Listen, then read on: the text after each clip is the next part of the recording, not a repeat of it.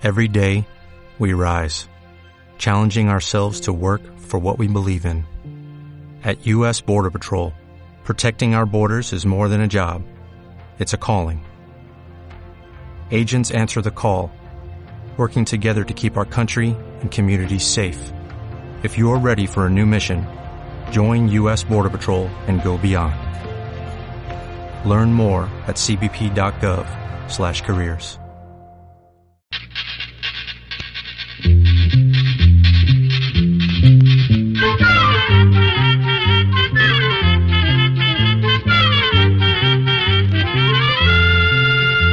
Todo, llegó la escuela, llegó la escuela, llegó por radio.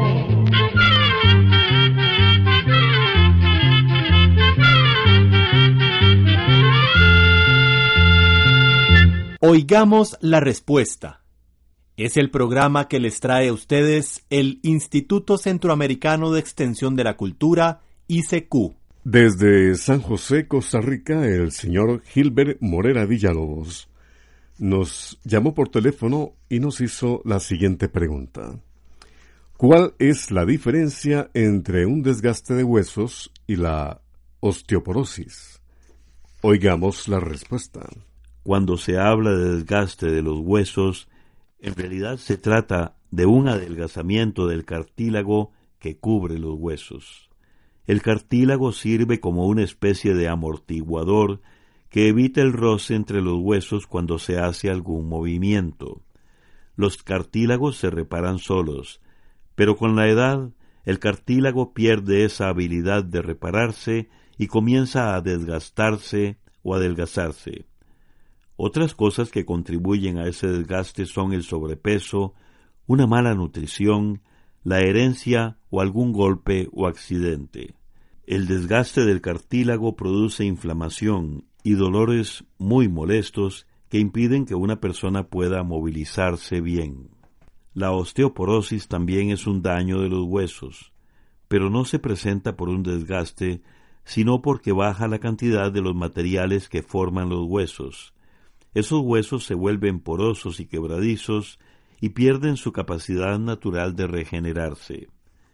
Con mucha frecuencia, la osteoporosis es una consecuencia de la edad, ya que a partir de cierta etapa de la vida, el cuerpo produce menos hormonas, sobre todo de estrógenos en las mujeres y testosterona en los hombres. Esta merma ocasiona que los huesos se vuelvan más débiles. La osteoporosis también puede aparecer por herencia, o bien porque los huesos no se desarrollaron bien durante la niñez o en la adolescencia.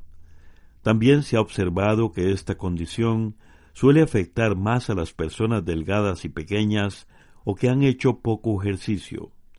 Asimismo, hay ciertos medicamentos que pueden llegar a debilitar los huesos.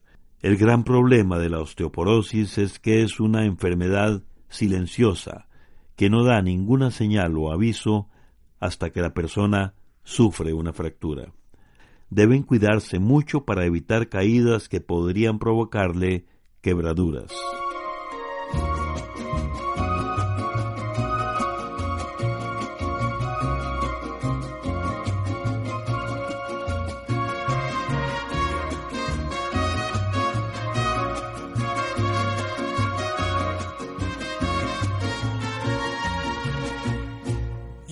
Intenta vivir sin mí, a ver qué pasa.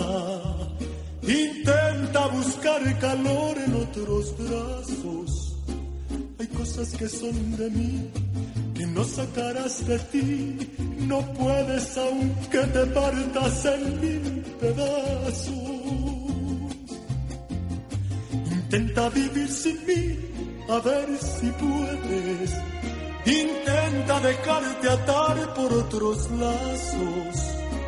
No vuelvas después a mí pidiendo quedarte aquí, cargada de más errores y más fracasos. Siempre amenazas con quitarte de mi vida. Y ya salen mis heridas cuando dices que te vas aunque me duela verte ya si quieres irte, ¿para qué voy a seguirte si otra quiere tu lugar?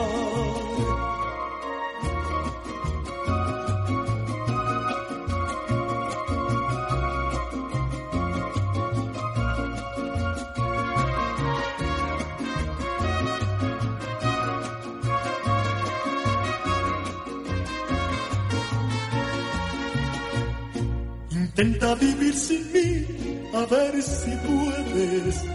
Intenta dejarte atar por otros lazos.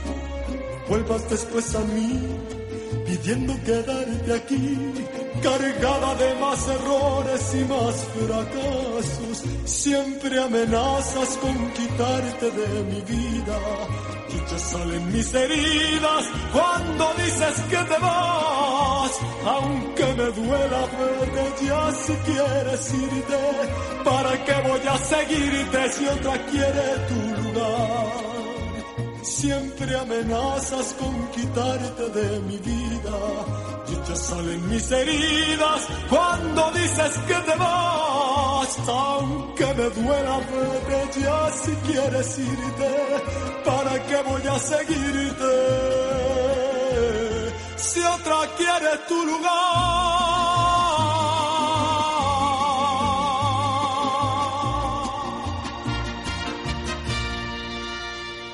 El señor Bolívar Mesén Godínez nos llama por teléfono desde San José, Costa Rica, y nos pregunta lo siguiente. ¿Cuántos ejemplares se sacaron de la novela Veinte mil leguas de viaje submarino en su primera edición? Oigamos la respuesta. Veinte mil leguas de viaje submarino es una famosa novela escrita por el francés Julio Verne que fue publicada por primera vez hace más de 140 años. Pero en esa época la novela no salió completa, sino en partes, entre marzo de 1869 y junio de 1870. Se iba publicando en una revista que salía cada quince días, de modo que los lectores debían esperar para saber qué le sucedía a los personajes que aparecían en la novela. La primera edición completa e ilustrada de Veinte mil leguas de viaje submarino se publicó en 1871, pero no hemos podido saber la cantidad exacta de ejemplares que se imprimieron en esa oportunidad. Veinte mil leguas de viaje submarino trata acerca de las aventuras de un científico, su criado y un pescador a bordo de un submarino llamado Nautilus. Los tres son secuestrados por el capitán de la nave llamado Capitán Nemo, quien los lleva a conocer muchos lugares y les revela muchos secretos. Al final, los prisioneros logran escapar y llegan a las costas de Noruega, un país que está al norte de Europa.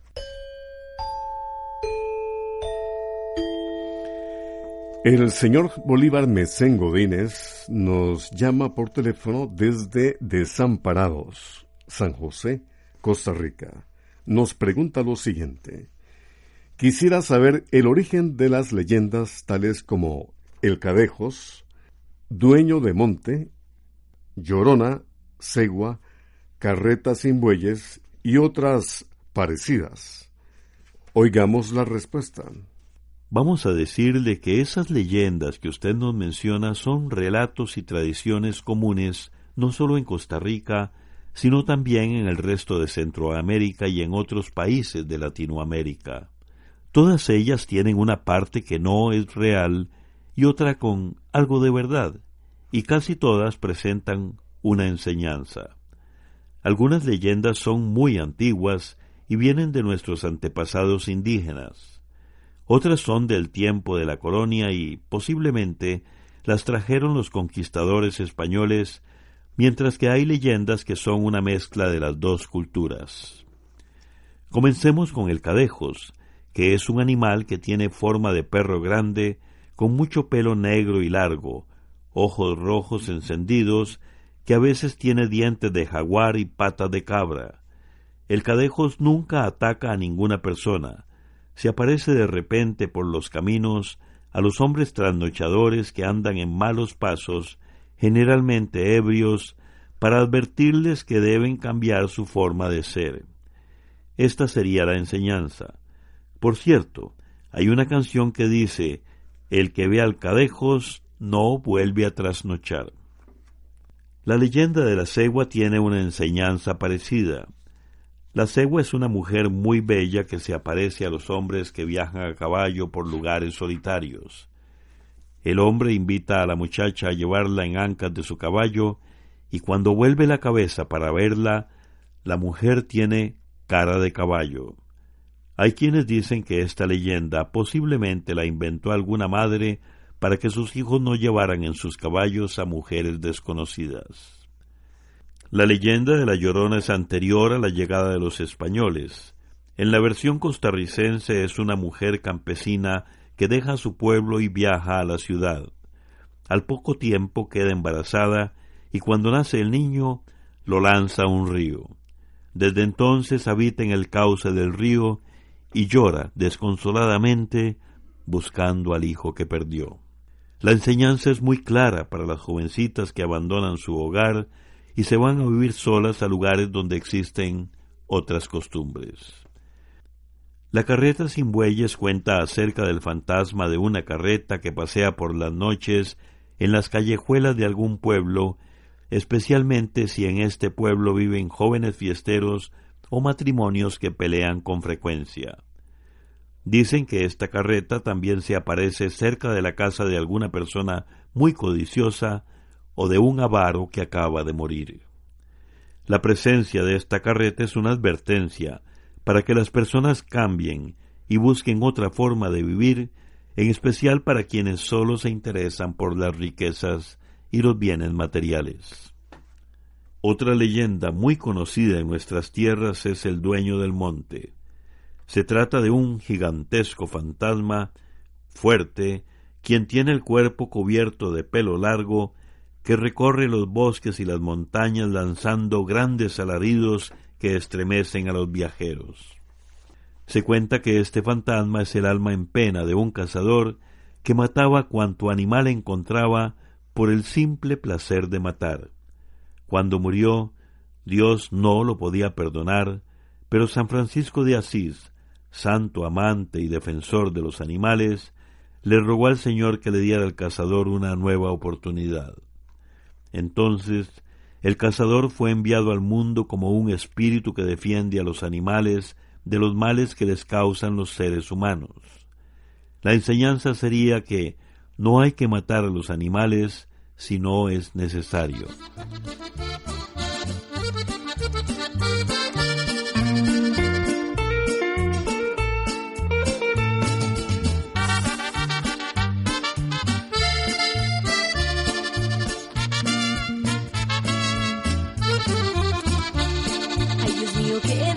Siento de solo escucharte. No sé con qué cara te atreves a volver a molestarme. Cuando te di mi cariño demostraste indiferencia. Te burlaste de mis besos y hoy no quiero tu presencia.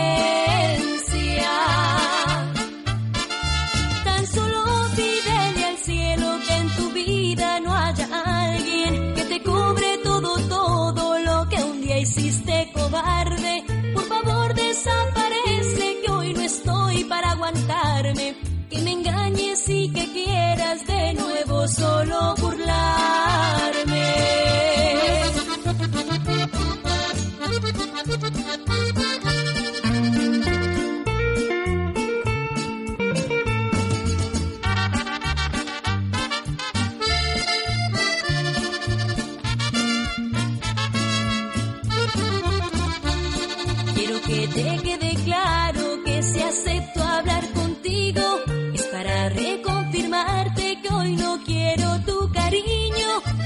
pasado ya es pasado y ahora tengo otra persona que llenó mi vida triste y que me lleva hasta la gloria.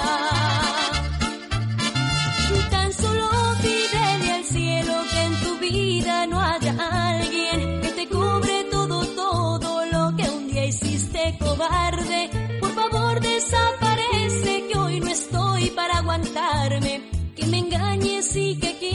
de nuevo solo burlarme. Tan solo pídele al cielo que en tu vida no haya alguien que te cubre todo, todo lo que un día hiciste cobarde. Por favor desaparece que hoy no estoy para aguantarme. Que me engañes y que quieras de nuevo solo burlarme.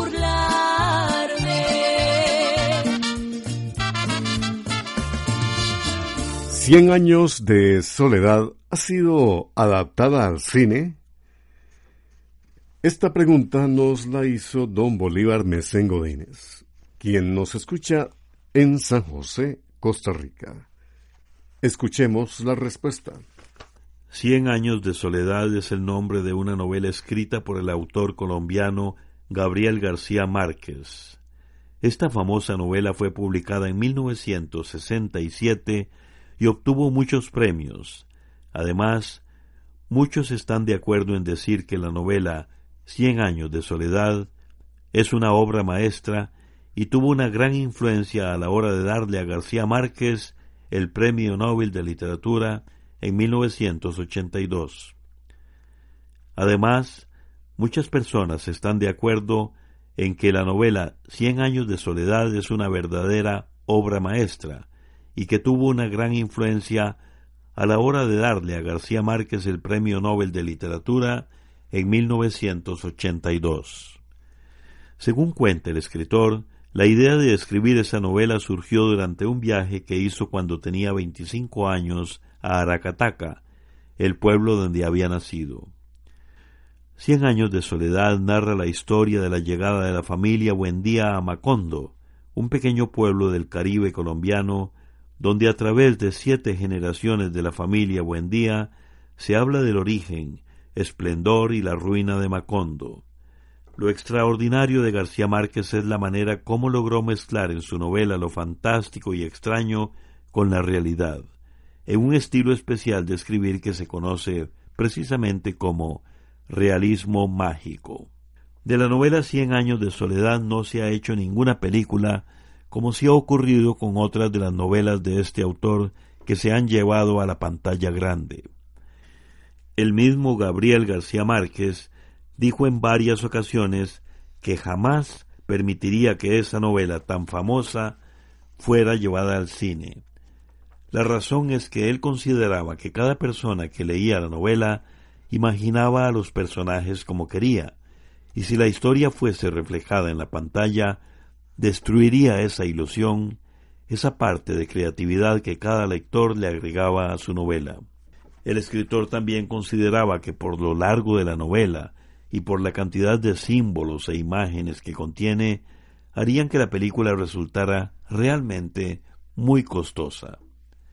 Sobre este tema queremos mencionarle que hay una película inspirada en Cien años de soledad realizada por un director japonés en el año 1984.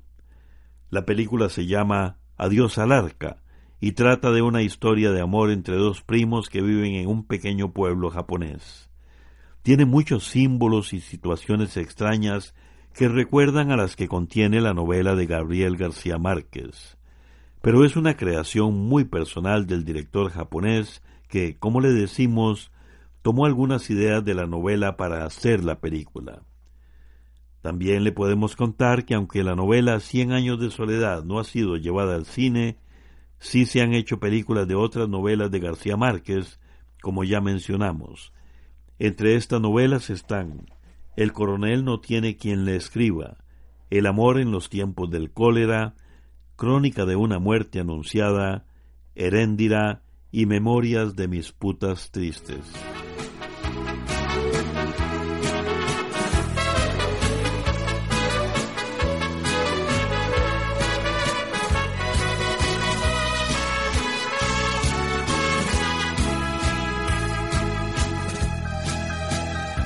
Que al contemplarme rodando en el fango quisieran llorar a los que se pregunten por qué mi talento no pudo triunfar. A los que me juzgaron sin darme derecho siquiera de hablar. A todos los que quieran saber mi tragedia, la voy a contar. Yo siempre sostuve que no hay en el mundo ningún otro ser que tenga belleza de pies a cabeza como la mujer. Ellas son la vida, la chispa divina, la razón de ser. Que de raro tiene que me haya perdido por una mujer. Tiene que me esté muriendo por una mujer.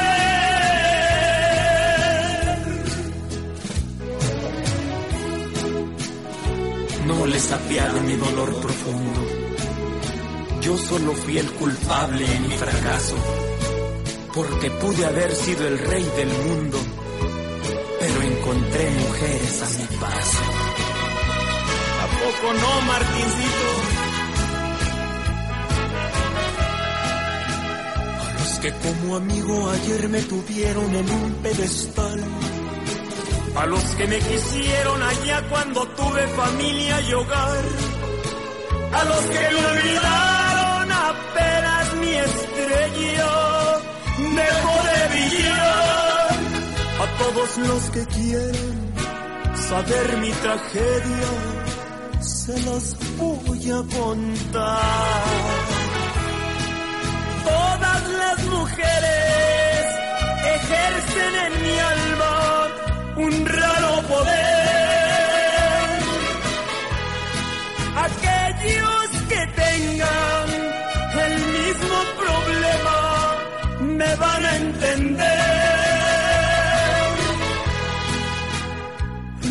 hermosa y un cuerpo de diosa me hicieron caer. Que de raro tiene que me haya perdido por una mujer.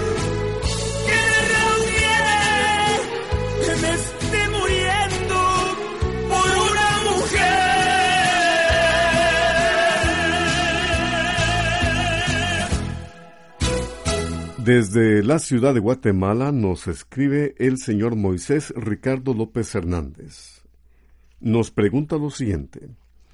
Quiero saber sobre las garzas y de dónde son originarias estas aves. Escuchemos la respuesta. Las garzas son aves que existen en muchas partes del mundo, aunque hay más variedad en las zonas tropicales. Los científicos han encontrado unas 65 especies de garzas. Las garzas son parientes de las cigüeñas y las grullas. Todas ellas se distinguen porque tienen el cuello, las patas y el pico alargados. Las garzas son elegantes y de movimientos lentos. A estas aves les gusta estar cerca del agua, ya sea dulce o salada. Por eso es corriente observar a las garzas a orilla de los lagos, los ríos, la playa, los pantanos, en manglares o en campos de cultivo inundados. Estos pájaros se alimentan de peces, pero también comen insectos, pequeñas culebras e incluso ratones. Las garzas tienen muy buena vista, lo que les ayuda a encontrar sus presas bajo el agua. La mayoría de las especies de garzas acostumbran a anidar en grupos. Sus nidos los hacen sobre los árboles o entre la hierba alta que crece a orillas de los ríos. Las garzas más comunes son la garza blanca y la garza real. En Costa Rica hay especies que permanecen todo el tiempo en el territorio nacional. Entre estas están la garza tigre de río, la garza pico de cuchara y la garcilla verde. Pero hay otras especies que vienen de Estados Unidos y Canadá, como la garza ceniza y la garza real americana. Una garza muy común en el campo es la pequeña garza bueyera, que suele andar cerca del ganado para aprovechar los pequeños animales que las vacas espantan al caminar. En África, de donde la garza bueyera es originaria, esta ave también suele seguir a otros animales como los rinocerontes, los búfalos y las cebras. Los científicos creen que estas aves cruzaron el Atlántico y llegaron a América. La garza pertenece a la familia Ardeidae. Así llegamos a un programa más de Oigamos la Respuesta. Pero le esperamos mañana, si Dios quiere, aquí por esta su emisora y a la misma hora. Mándenos sus preguntas al apartado 2948-1000 San José, Costa Rica. También nos puede llamar a los teléfonos 22 25 52 38 o 22 25 53 38 o mándenos un fax al 22 25 22 27. También le damos el correo electrónico isq org. Celo de letreo. I c e u arroba org Para nosotros sus preguntas son muy importantes y estamos para servirle. También puede dirigir su pregunta a esta emisora que ellos amablemente nos la harán llegar. Muy importante, dele su nombre completo, dirección bien exacta ah, y el lugar donde escuche el programa. Recuerde que comprender lo comprensible es un derecho humano. Que Dios le bendiga.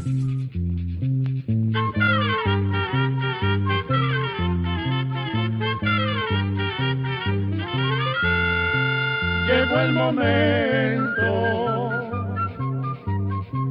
de despedirnos. Se va a la escuela, se va cantando